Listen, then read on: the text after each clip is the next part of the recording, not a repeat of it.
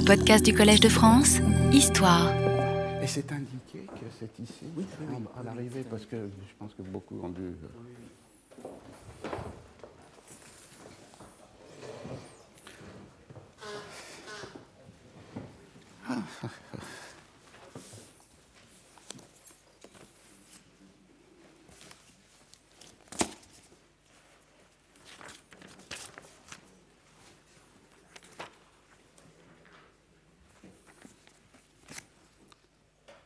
Bien, mais tout d'abord, euh, je vous remercie d'être ici. C'est sûrement pas toujours très facile d'arriver jusqu'au collège euh,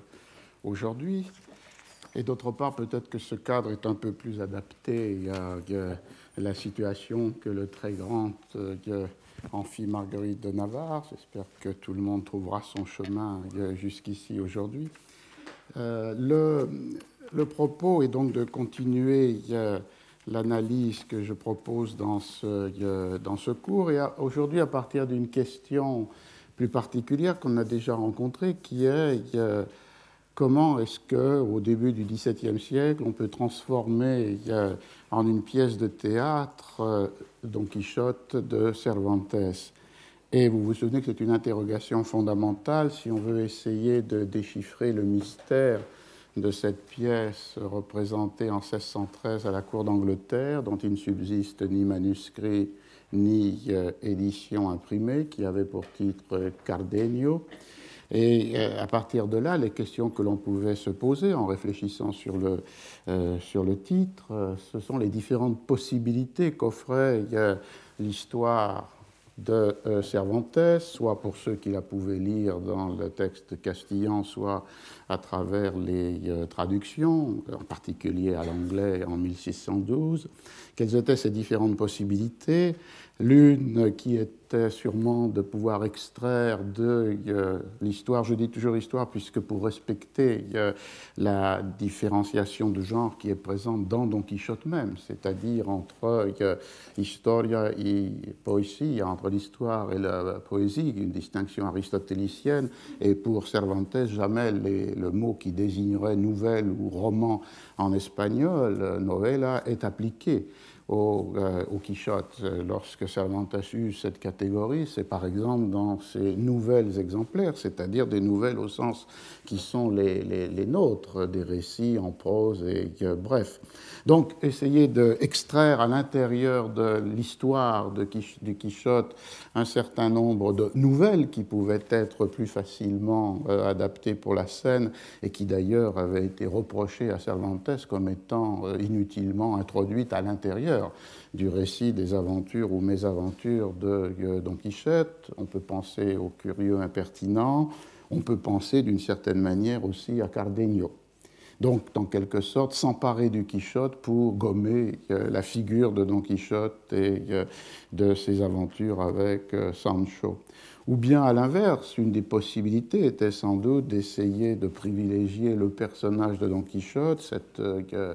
euh, histoire euh, d'un décalage chronologique entre un personnage qui vit en un temps qui n'est pas le sien et qui projette sur le monde tel qu'il est ses rêves ou ses lectures de, des romans de chevalerie. Euh, C'était sans doute euh, ce qu'avait pu inspirer cette pièce que j'ai rapidement commentée, un peu plus longuement dans le séminaire, c'est-à-dire Le Chevalier au pilon flamboyant, une pièce attribuée maintenant à Beaumont, et qui euh, est comme le décalque parodique de la parodie, puisqu'il s'agit là de suivre, au moins pour partie, dans cette pièce, les aventures d'un épicier errant, Heron Grosser, qui décalque évidemment celle de Don Quichotte. Ou bien encore, il était sans doute une des possibilités euh, résidait dans le fait d'articuler, comme le fait Cervantes, à la fois l'histoire du chevalier errant et de euh, son écuyer et l'histoire des amours et des amours de Cardenio et Lucinda, Fernando et Dorothea, qui se nouent, comme je le rappelais euh, la fois dernière, dans le Quichotte à partir de rencontres lorsque Don Quichotte rencontre Cardenio pour la première fois dans la Sierra Morena, lorsque, pour une seconde fois, Cardenio est rencontré, mais cette fois-ci par le curé, le barbier et Sancho, qui sont rentrés dans la Sierra Morena avec l'espoir d'en faire sortir Don Quichotte et de le ramener dans son euh, euh, lugar, dans son village, dans son lieu, ou encore les mêmes lorsqu'il rencontre Dorothea, qui pousse un peu plus loin l'histoire qui était celle des personnages de la nouvelle euh, amoureuse. Il n'y a aucune réponse possible pour euh, la pièce anglaise de 1613 entre ces trois hypothèses. Un Cardenio sans Don Quichotte, sûrement pas un Don Quichotte sans Cardenio, ou bien Cardenio et Don Quichotte à la fois dans la même pièce. Mais en raisonnement peut-être mené par euh, comparaison, c'est-à-dire en s'attachant à des pièces qui, elles, existent, qui sont lisibles aujourd'hui, qui ont été euh, publiées euh, au XVIIe siècle et dans des dates qui sont soit antérieures, soit postérieures à la pièce anglaise, mais, mais de peu. Et aujourd'hui, je voudrais porter l'attention sur la première pièce qui a sans doute été inspiré ou se présente comme une adaptation scénique du euh, Quichotte de Cervantes, c'est-à-dire une pièce d'un dramaturge euh, espagnol né à Valence, Guillén de Castro, qui, euh, sans doute entre 1605 et 1608, et plutôt 1605 ou 1606, fait représenter une comédia, qui est la le mot qui désigne euh, en Espagne euh, ce genre théâtral qui est à la fois euh, dramatique et comique, sur le modèle en quelque sorte, enfin proposant un modèle à ce que serait la tragicomédie, fait représenter une comédia qui a pour titre Don Quixote de la Mancha. Don Quichotte de la Manche. Guillaume de Castro est un écrivain, dramaturge et poète né à Valence et qui est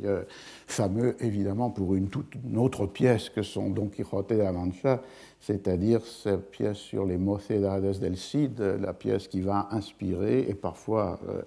très littéralement dans certains de ses vers le Cid de euh, Corneille. Don Quijote de la Mancha est une comédia comme il se devait, en trois actes, tres jornadas, trois journées, et qui sera publié, comme on le faisait dans le théâtre espagnol un peu plus tard, en 1618, dans un, ouvrage qui les, euh, rassemble douze pièces de euh, Guillén de euh, Primera parte de las comedias de Don Guillén de Castro, Valence, 1618, réédité en 1621-1624. C'était une habitude dans la publication des pièces euh, espagnoles, des comédias, de rassembler 12 pièces à l'intérieur de volumes en général, euh, ou presque toujours in quarto, et qui formaient ce que l'on appelle une, une parte. Alors, toutes les solutions étaient possibles, c'est-à-dire que comme dans le cas de Guillaume de Castro, il pouvait s'agir du rassemblement de pièces écrites par un même dramaturge, et ici il y a 12 pièces de Guillaume de Castro, parmi elles Las Mocedades del Cid, et Don Quixote de la Mancha, et une autre pièce que Guillaume de Castro bâtit à partir du Quichotte, El Curioso Impertinente. D'autres fois, il s'agissait de partes mêlées dans lesquelles des pièces de différents dramaturges pouvaient être euh,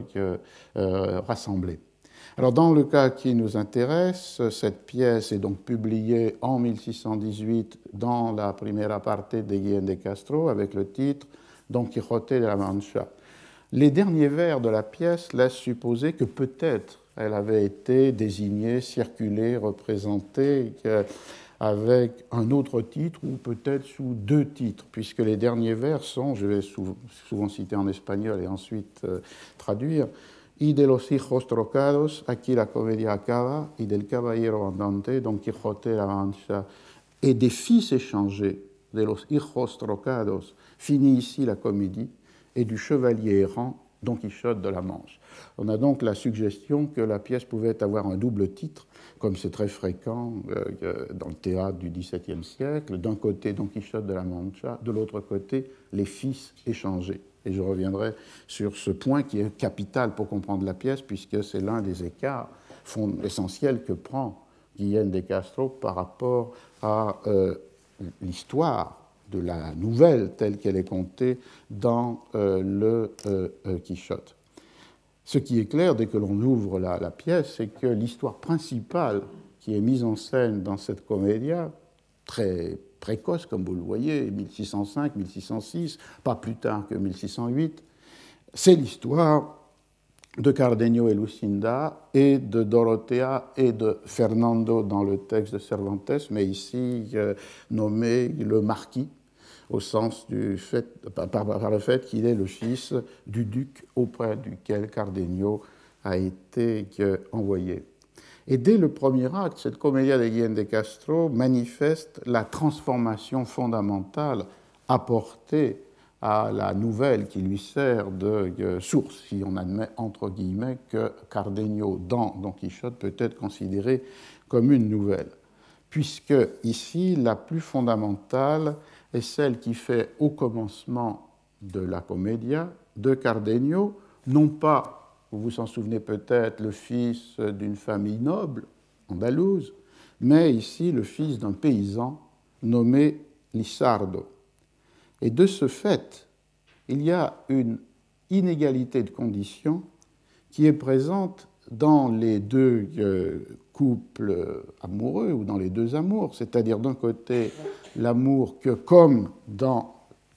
comme chez Cervantes, le fils du duc, ici le marquès Fernando chez Cervantes, porte à la fille de paysan qu'est Dorothea, avec ce déséquilibre social d'un marquis amoureux d'une bergère, et de l'autre côté, un déséquilibre symétrique est introduit par Guillaume de Castro entre euh, Lucinda, fille de noble, et Cardenio, fils de euh, paysan. Et du coup, on a inscrit dès le point de départ de cette adaptation théâtrale une question ou plusieurs questions fondamentales pour les sociétés du XVIIe siècle, par exemple cette question de la possibilité ou de l'impossibilité des alliances euh, inégales entre euh, des filles de nobles et des fils de paysans, ce serait dans le cas de, Lucinda et Cardenio, ou bien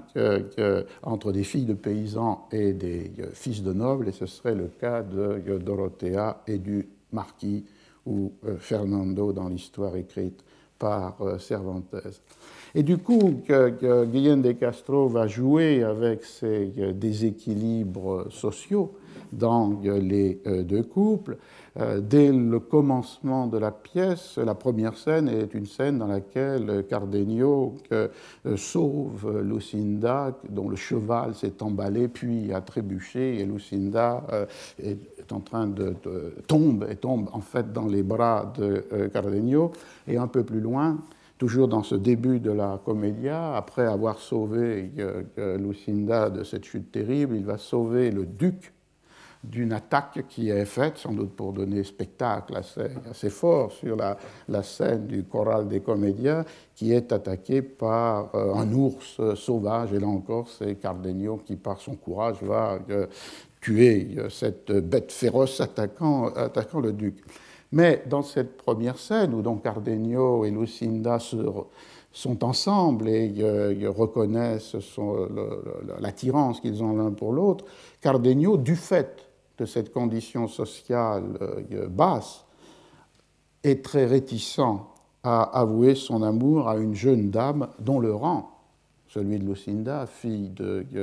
d'aristocrate, est sans commune mesure avec son, euh, propre, euh, son propre état. Et de la même manière, il y a une résistance de Dorothea aux avances du marquis pour cette même euh, situation de déséquilibre social. Elle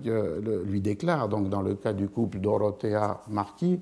mais je sais l'humilité de mon état et sa bassesse, et je connais ton Altesse si proche de la majesté. Je suis la fille d'un paysan, même si sa fortune est étonnante, et toi d'un grand d'Espagne, tu es le fils aîné. Et l'on voit ici que tout le vocabulaire joue sur, cette, euh, sur ce déséquilibre. Pero advierto la humildad de mi estado y mi bajeza, de la bassesse de mon état. Et je considère tu Altesse, ton, ton Altesse tan cerca de majestad, parce que, parce que le marquis fils du duc et lui-même trop proche du euh, roi. Hija soy de un labrador, je suis la fille d'un paysan, même si sa richesse est extraña et surprenante. Mais toi, d'un grand d'Espagne, de un grande eres el hijo mayor. Tu es le fils aîné d'un grand d'Espagne, donc en position de lui succéder. Et si le marquis arrive à triompher des craintes de Dorothea, c'est en lui promettant euh, le euh, mariage, il lui déclare Tuyo et ser, y de ti nacerán mis herederos, je dois être à toi, et de toi naîtront mes héritiers. Et euh, en parallèle avec cette ce, dialogue autour de l'inégalité de la condition vaincue uniquement par la promesse de mariage, on a l'engagement de Lucinda qui vainc l'inquiétude, la réticence de Cardenio, qui connaît son infériorité. Euh, elle lui déclare Seras mio y seré tu seras mien et je serai tienne. Ce qui euh,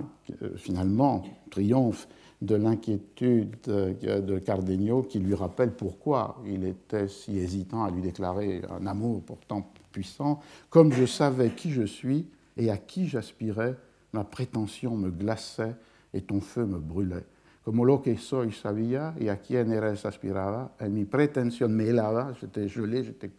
en tu fuego mais incendia. Vous voyez que les, vers des comédias sont des vers assez brefs, puisqu'il s'agit toujours d'octosyllabes, généralement composés, mais pas seulement sous une forme dont je parlerai un peu plus tard, c'est-à-dire euh, euh, la forme euh, du verbe redondia, c'est-à-dire où il y a des rimes A, B, B, A. Et c'est autour de cette structure quatre vers, où le premier et le quatrième sont assonancés, et le deuxième et le troisième le sont eux aussi, que se donne ce rythme très euh, rapide des vers de comédia et la possibilité de jouer sur ces euh, inversions, ces contrastes de termes ou de, formes, comme par exemple ici, euh,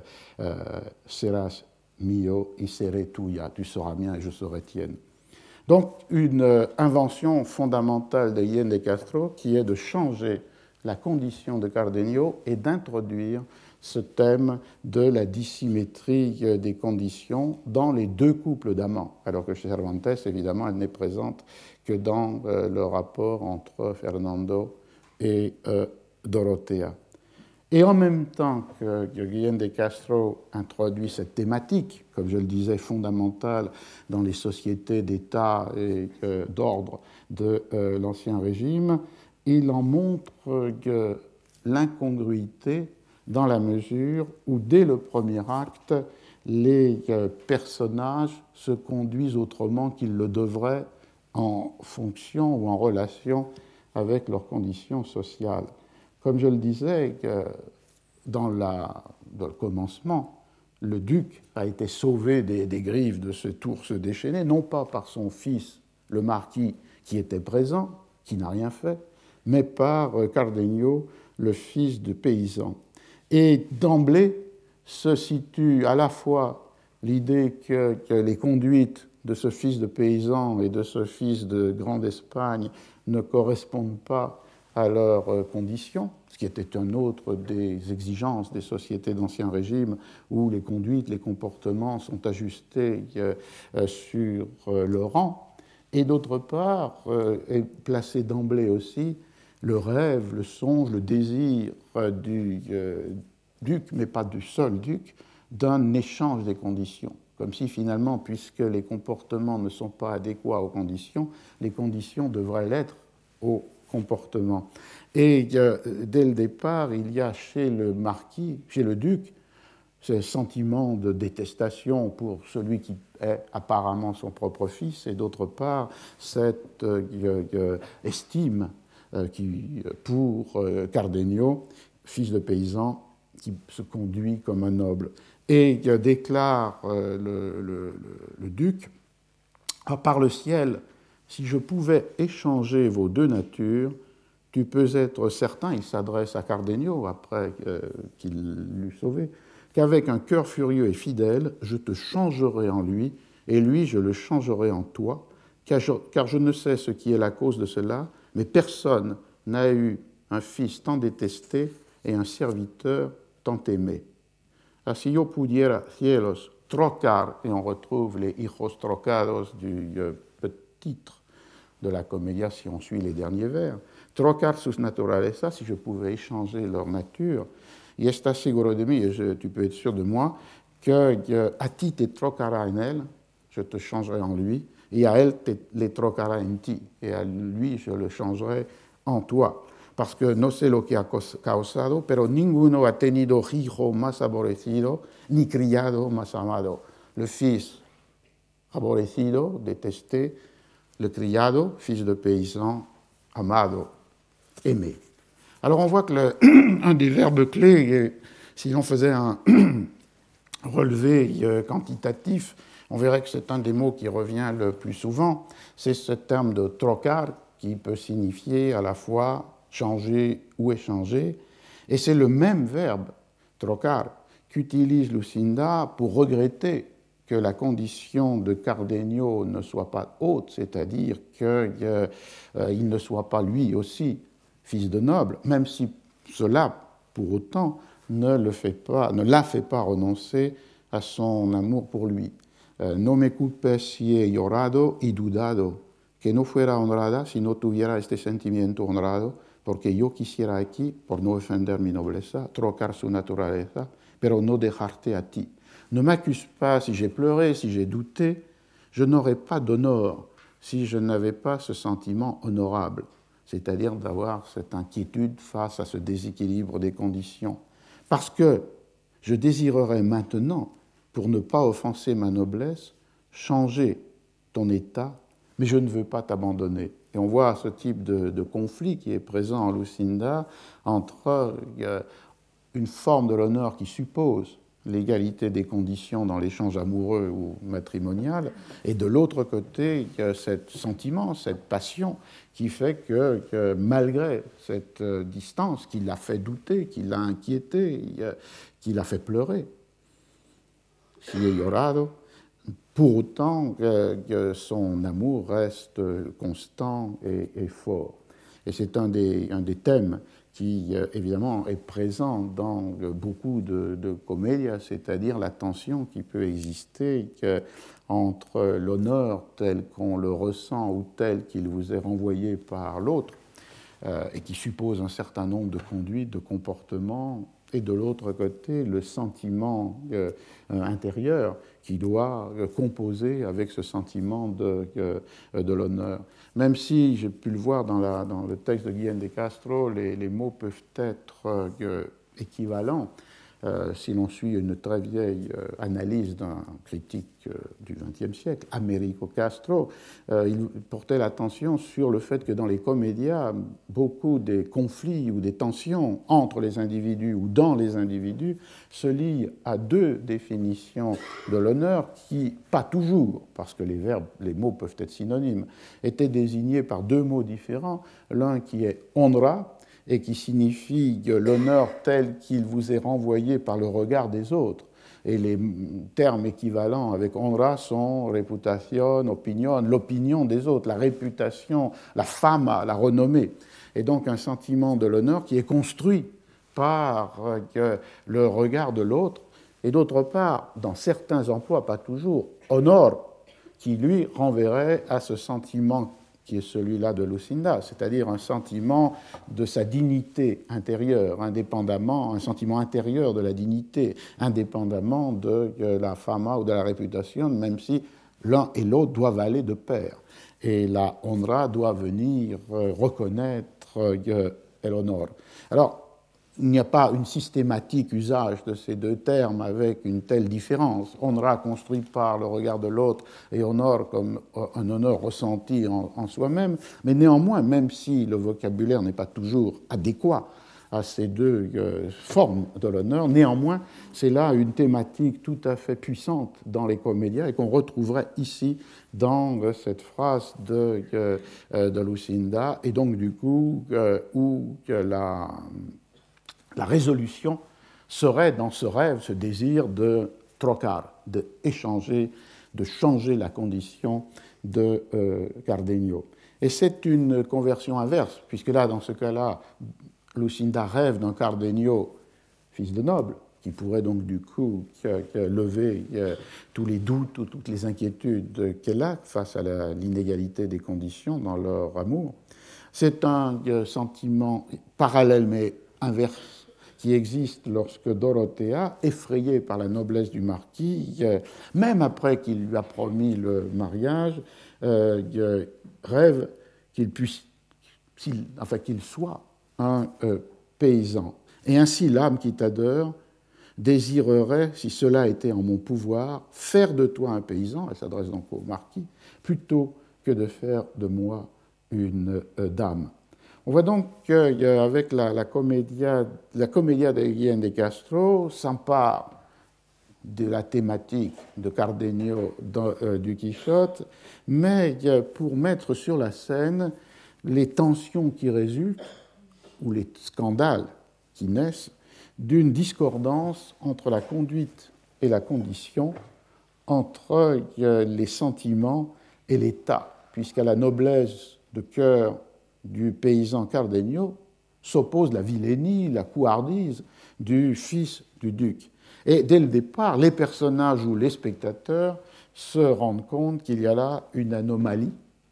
qui peut être que le résultat d'une erreur de la nature, et vous en devinez le dénouement, c'est évidemment que los hijos trocados, euh, le fils du duc était en fait euh, celui qui passait pour fils de paysan, et à l'inverse, euh, le marquis était en fait de euh, condition vile. On a donc là une, une, thématique qui permet à Guillaume de à la fois de euh, faire son profit de l'histoire de la nouvelle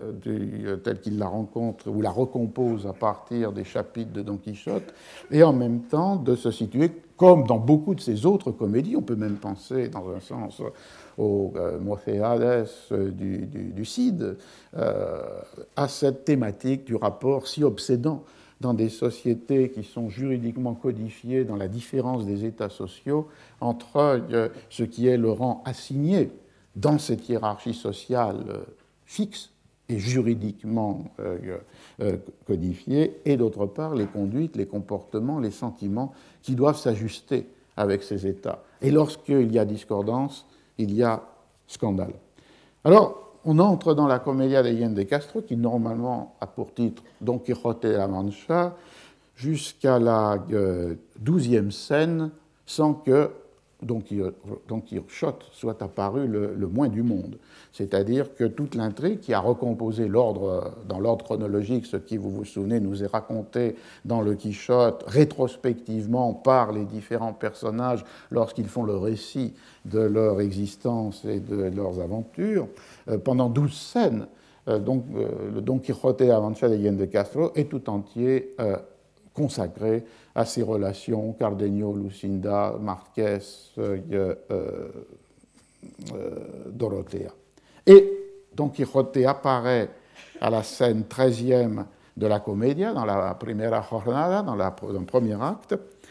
et euh, l'indication indique, l'indication scénique qui est présente dans l'édition imprimée de 1618, indique entre Don Quichotte, monté sur Rocinante, et dans le costume qui est décrit dans son livre. Sale Don Quixote en Rocinante, euh, il sort des coulisses pour entrer sur la scène, et el vestido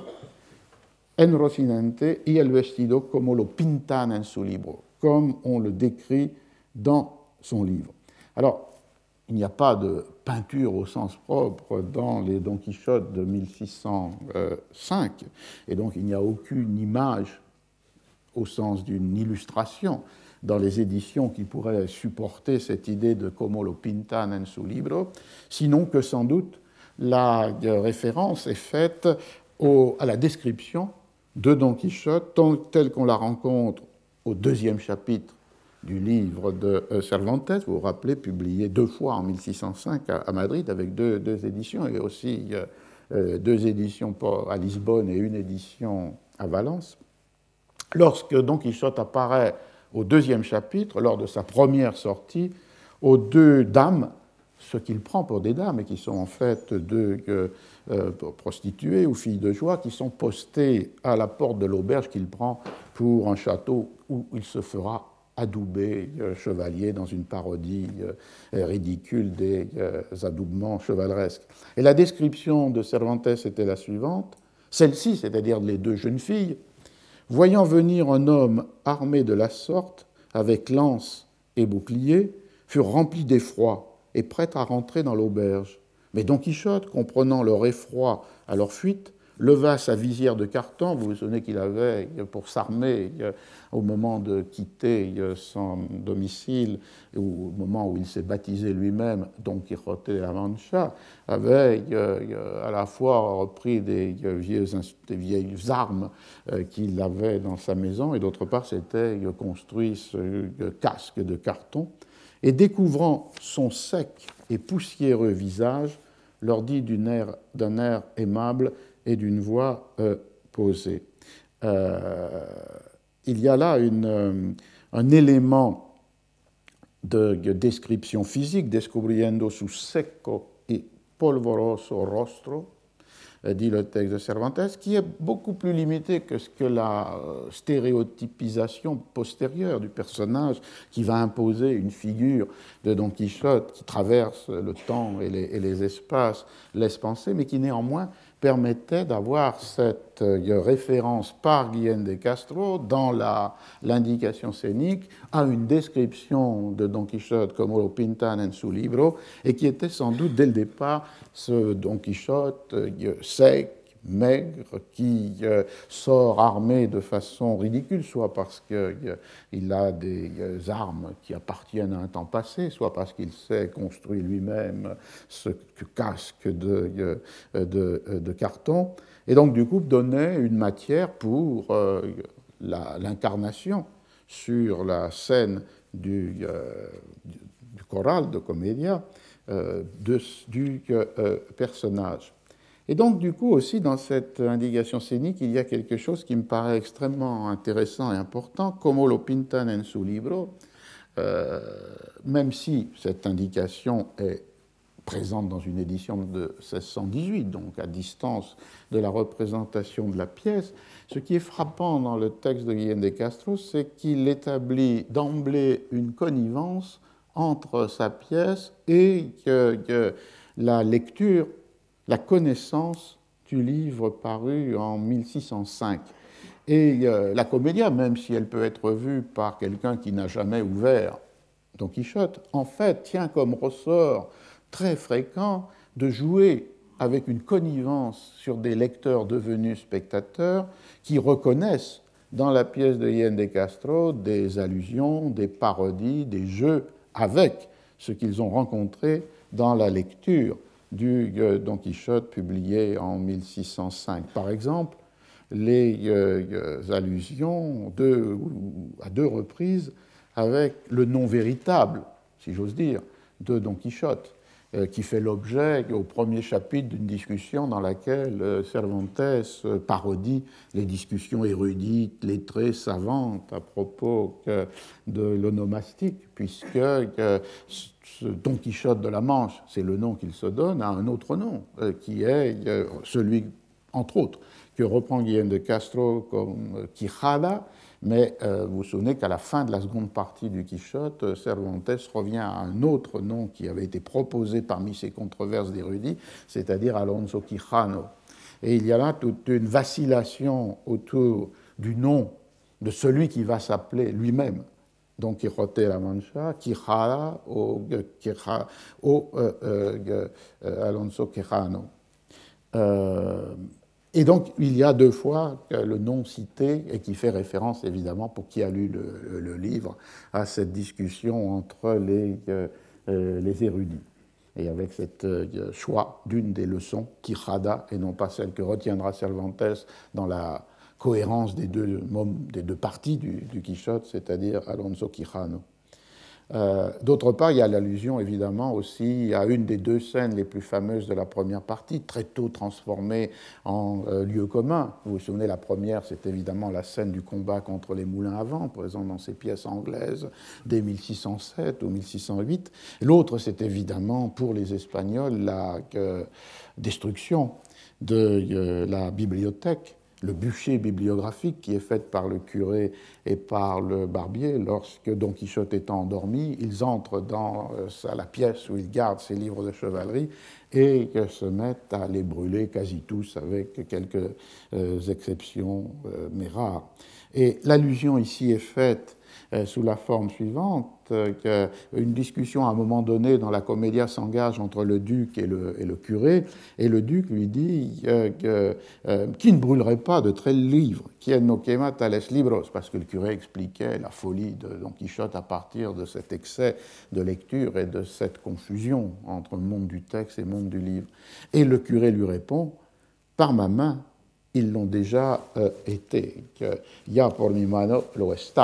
c'est-à-dire ici le fait qu'il y a une euh, allusion directe, sans développement, sans avoir à décrire la scène à ce moment du euh, chapitre 6 et, et, 7, lorsque il y a le, peut-être en référence, les commentateurs s'y sont attachés avec les bûchers de l'Inquisition. Lorsque l'Inquisition brûle euh, euh, euh, les, livres hétérodoxes ou hérétiques, il y a ce bûcher de la bibliothèque de Don Quichotte. Alors, la, la mécanique de la pièce joue donc sur des mémoires de lecture, c'est-à-dire les spectateurs comme sont considérés comme ayant lu ou connaissant déjà suffisamment l'histoire racontée par Cervantes pour pouvoir prendre plaisir et amusement avec les euh, indices qui leur permettent de reconnaître et de faire venir à leur mémoire, d'une manière beaucoup plus longue que ce qui est dit dans le texte même de la comédia, des épisodes du, Quichotte. Et ce qui m'a semblé, c'est que finalement, ce que fait Guillaume de Castro avec ses spectateurs,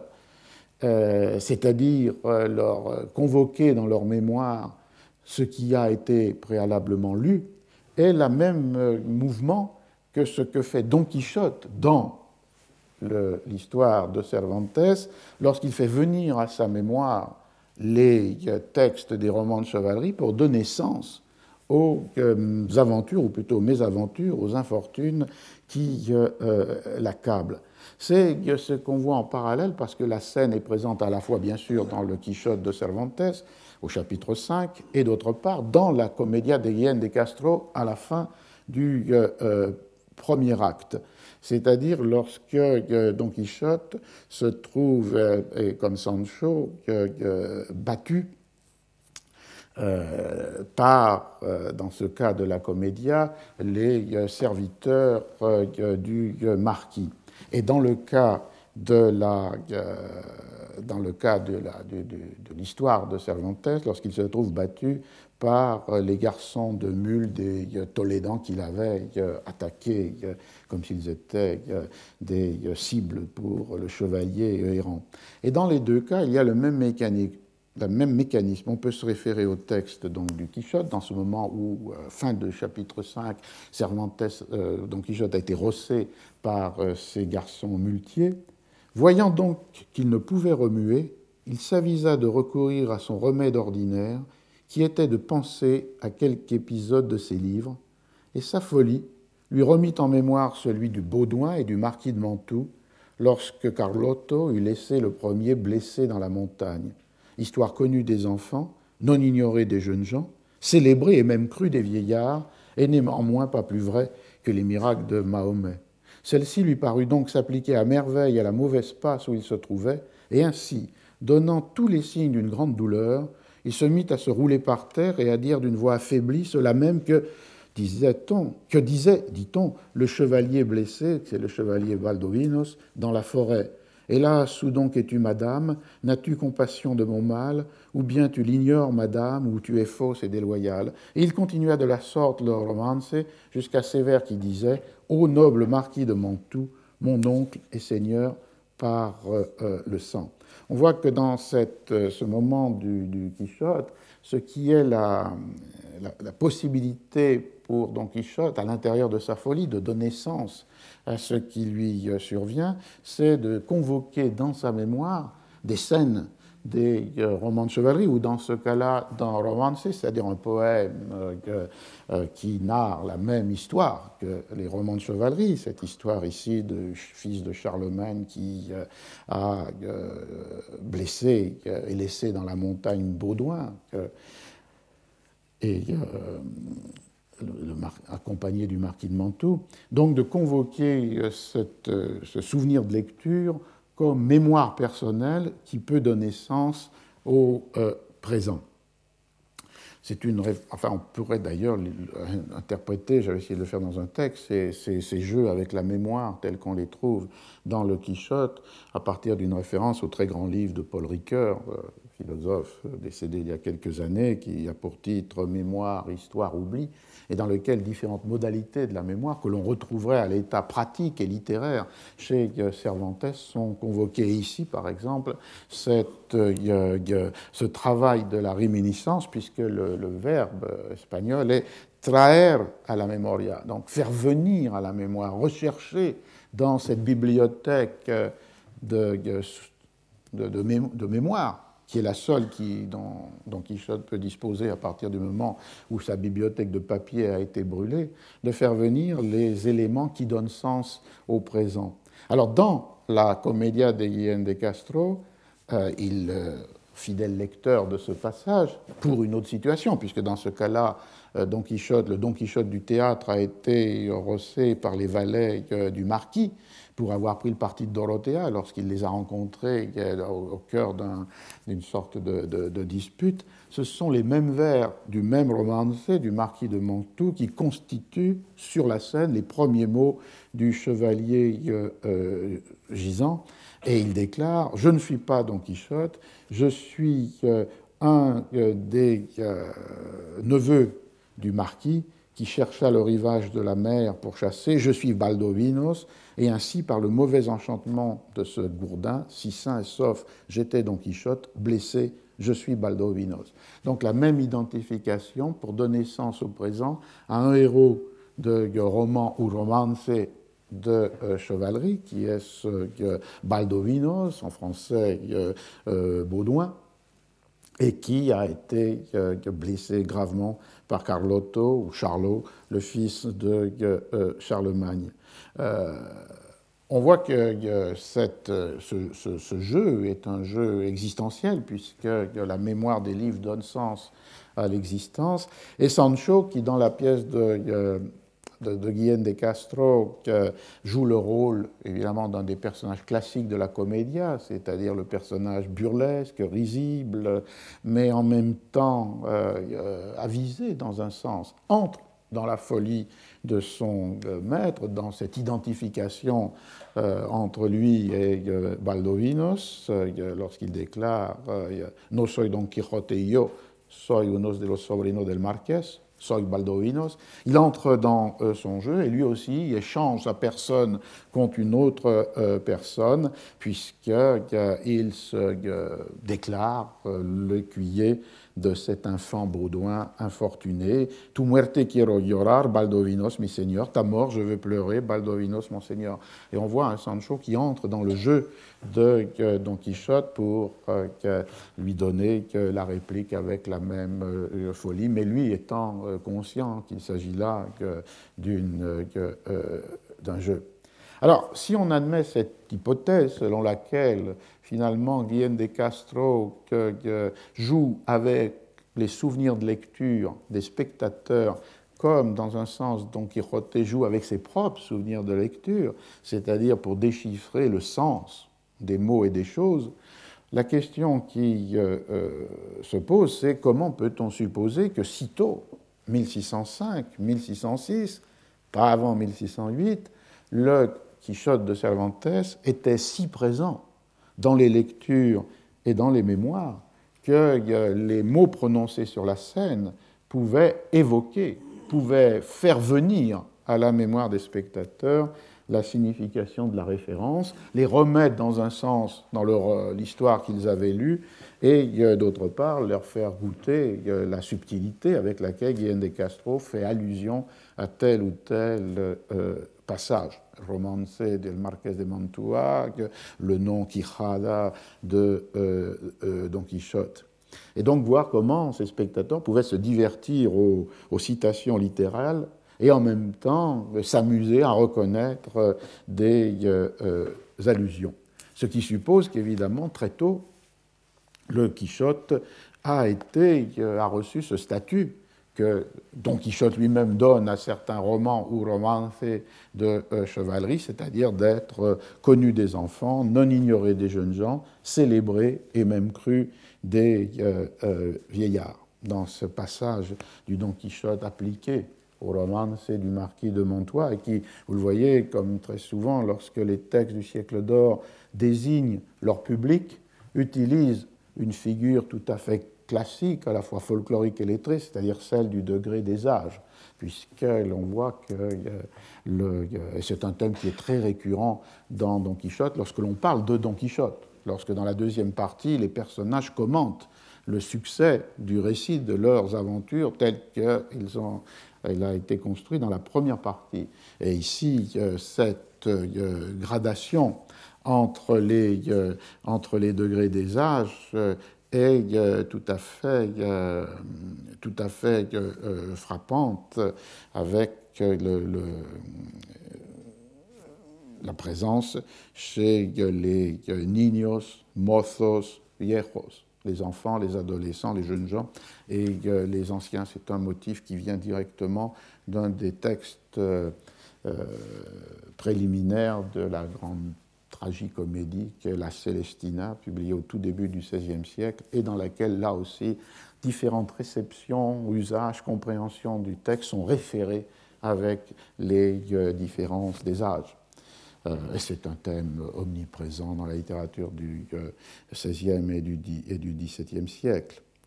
Alors, comment construire cette hypothèse qui fait que Guillaume de Castro s'adresse à des spectateurs qui ont été lecteurs dans leur grand nombre, pas forcément tous, mais dans leur grand nombre, euh, du Quichotte de euh, Cervantes. Alors la première réalité qui permet d'étayer cette euh, perspective, c'est évidemment ce que j'ai déjà signalé, c'est-à-dire la densité et la rapidité des rééditions. Puisque si l'on se place en seule année 1605, on a cinq éditions, deux à Madrid, deux à Lisbonne, une à euh, Valence. On a une édition en 1607 euh, à Bruxelles, on a une édition en 1608, la troisième de euh, Madrid, et l'on voit que toutes ces éditions qui sont publiées dans, les domaines du roi très catholique, et en particulier, sauf une, celle de Bruxelles dans toute la, dans, la péninsule ibérique, on peut, on peut créer une circulation euh, importante du euh, Quichotte si l'on admet, comme on a pu le faire à partir des traités sur l'art de l'imprimerie tels qu'ils sont publiés au XVIIe siècle par certains hommes de l'art, que, le tirage moyen d'une édition est entre 1250 ou 1500 exemplaires. Une de ces éditions de 1605 peut avoir un intérêt particulier par rapport à la pièce de euh, Guillaume de Castro, puisque je rappelais que Guillaume de Castro est un dramaturge valencien, que euh, l'édition de la première partie de ces comédias, douze comédies, dont Don Quichotte de la Manche, a été faite en 1618 à Valence et par un libraire éditeur qui s'appelle Felipe May, et l'on euh, est tout à fait euh, euh, frappé par le fait que dans l'édition de 1618, il y a avant chacune des comédias un bois gravé qui s'ajuste avec le thème de la comédia. Et ce bois gravé, qui est présent en 1618, est celui que le même imprimeur, Felipe May, MEY, avait utilisé en 1605 pour le frontispice de son édition de Don Quichotte et qu'il a réutilisé en 1616 pour le frontispice de son édition de la seconde partie de euh, Don Quichotte. Et euh, cette image est intéressante parce que, à la différence de ce qui est dit como lo pintan en su ce qui est représenté n'est pas du tout Don Quichotte dans une portrait au vrai, mais est un bois gravé qui représente un chevalier monté sur un cheval avec un chevalier large avec un casque très empanaché, la lance en avant. C'est-à-dire en fait qu'en 1605, puis 1616, puis 1618, Philippe May a réutilisé pour le Don Quichotte un bois gravé qu'il avait sans doute utilisé pour une édition d'un roman ou d'un romance de chevalerie antérieurement. Ce qui fait que lorsqu'on pense à la représentation iconographique de euh, Don Quichotte, le personnage, euh, on peut penser rétrospectivement à partir de notre présent à celles qui vont donner une figure euh, stéréotypée du gros écuyer et euh, du chevalier efflanqué, et qui vont fixer à tout jamais une, une imagerie du contraste qui est redoublé par le fait que l'un est juché sur un cheval, même s'il s'agit d'une rosse comme Rocinante, et l'autre est juché sur un âne, et dont on verrait la première image seulement en 1618, euh, lorsque euh, un graveur, un éditeur français utilise comme frontispice de son édition de la seconde partie du Don Quichotte un bois gravé qui a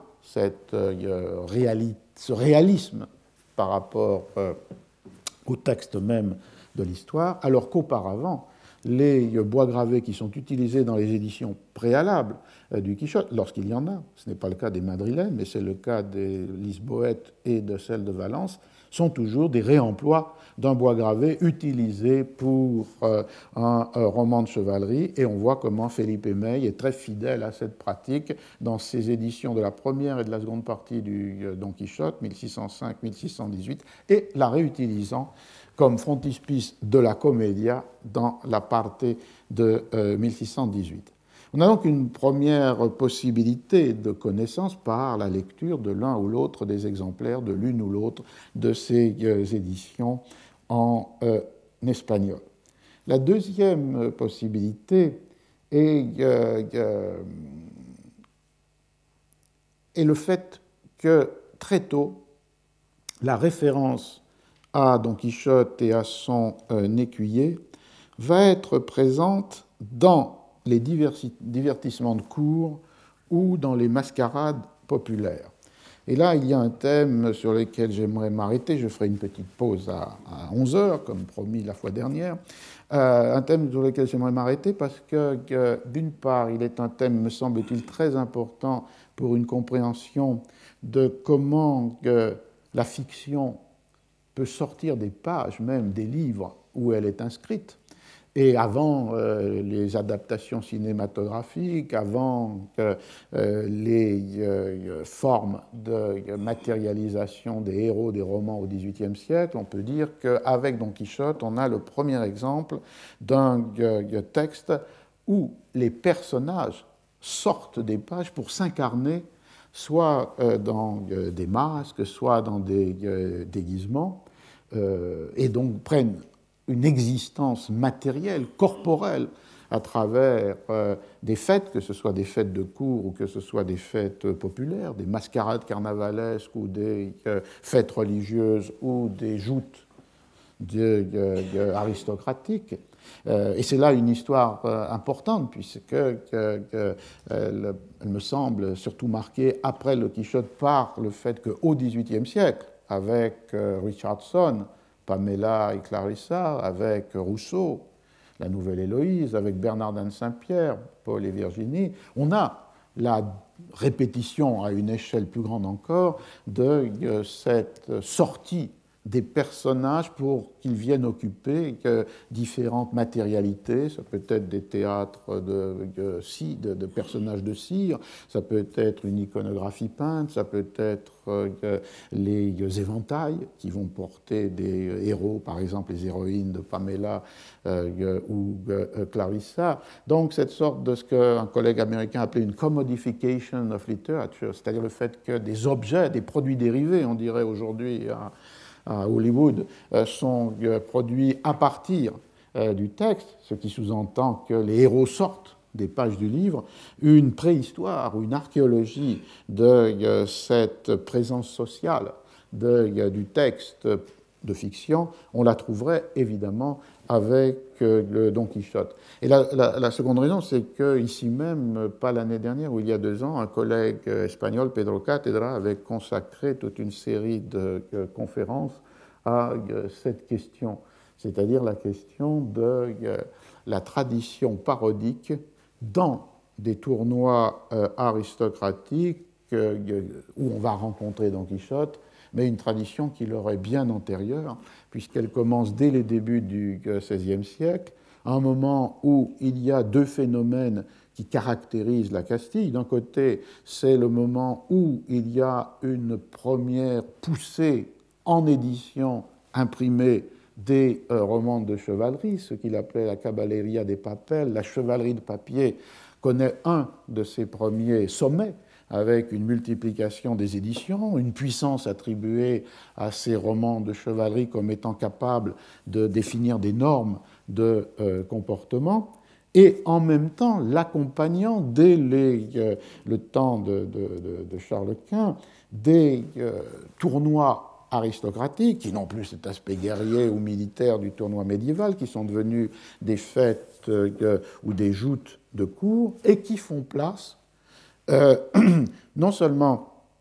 à des références aux chevaliers des romans de chevalerie, mais aussi à la parodie de ces romans de chevalerie. Et il cite euh, dans un certain nombre de tournois du début des années 1530 la présence de figures comme par exemple El Caballero del Mundo al revés, le chevalier du monde à l'envers, ou bien El Caballero que da las higas a la verde, le chevalier qui donne les figues au vert, euh, allusion un peu obscure, mais qui renvoie à quelque chose qui lui n'est pas obscur, euh, qui, est euh, quelque chose qui n'est pas obscur, qui est le rôle symbolique de la couleur verte dans les sociétés anciennes, pouvant désigner à la fois la jeunesse et ses extravagances, c'est la couleur de la folie, et un thème que suggérait Pedro Catedra serait de suivre dans Don Quichotte toutes les mentions de la couleur verte liées avec la déraison, de euh, Don Quichotte et il ajoute que parfois, comme texte implicite, la couleur verte pouvait être associée avec euh, l'homosexualité. Ce qui reste de cela, c'est le fait que, dans des fêtes de cour qui ont la forme de tournois ou de joutes du début du XVIe siècle, la dimension de la parodie des romans de chevalerie est contemporaine de leur mise en scène dans les fêtes et de leur lecture dans euh, ces poussées des, euh, du nombre euh, des éditions de ces textes, évidemment, qui ont une existence antérieure. Et du coup, on a pu constituer un petit corpus des fêtes de cour ou des mascarades carnavalesques dans lesquelles Don Quichotte va apparaître matérialisé corporalisé par euh, des euh, euh, individus qui vont jouer son, son, personnage comme étant une figure parodique après beaucoup d'autres, mais directement liée avec une publication récente à l'intérieur de cette tradition si bien décrite par Pedro Catedra pour ce qu'il appelle à la fois la chevalerie de papier et la chevalerie en représentation. les conférences qu'il a données ici viennent d'être publiées à Madrid, El Sueño Caballeresco, le songe euh, chevaleresque, et la, la, chevalerie de papier, c'est-à-dire la multiplication des éditions imprimées des romans, et de l'autre côté la représentation chevaleresque, c'est-à-dire euh, les figures chevaleresques comme déguisement ou masque dans les tournois et les joutes, avec cet élément inattendu qui est leur propre parodie, dans certains cas avec certaines figures, servent un peu de trame de fond à cette euh, analyse que je voudrais euh, présenter. Et alors je terminerai dans cette première partie avec un, un texte qui a été souvent dans la tradition de la critique présenté comme étant justement une des illustrations de cette présence parodique d'un Don Quichotte dans une fête de cour. Il s'agit d'un texte portugais écrit par un euh, portugais qui assiste en juin 1605, donc au milieu de l'année 1605, euh, très peu de semaines après la mise en circulation de euh, la première édition de Don Quichotte, qui assiste à Valladolid, qui était le lieu où la cour était présente avant de se rapatrier la même année, je crois, ou l'année suivante à Madrid. Il assiste à une fête qui est célébrée en l'honneur de la naissance de l'héritier du trône, le prince Felipe.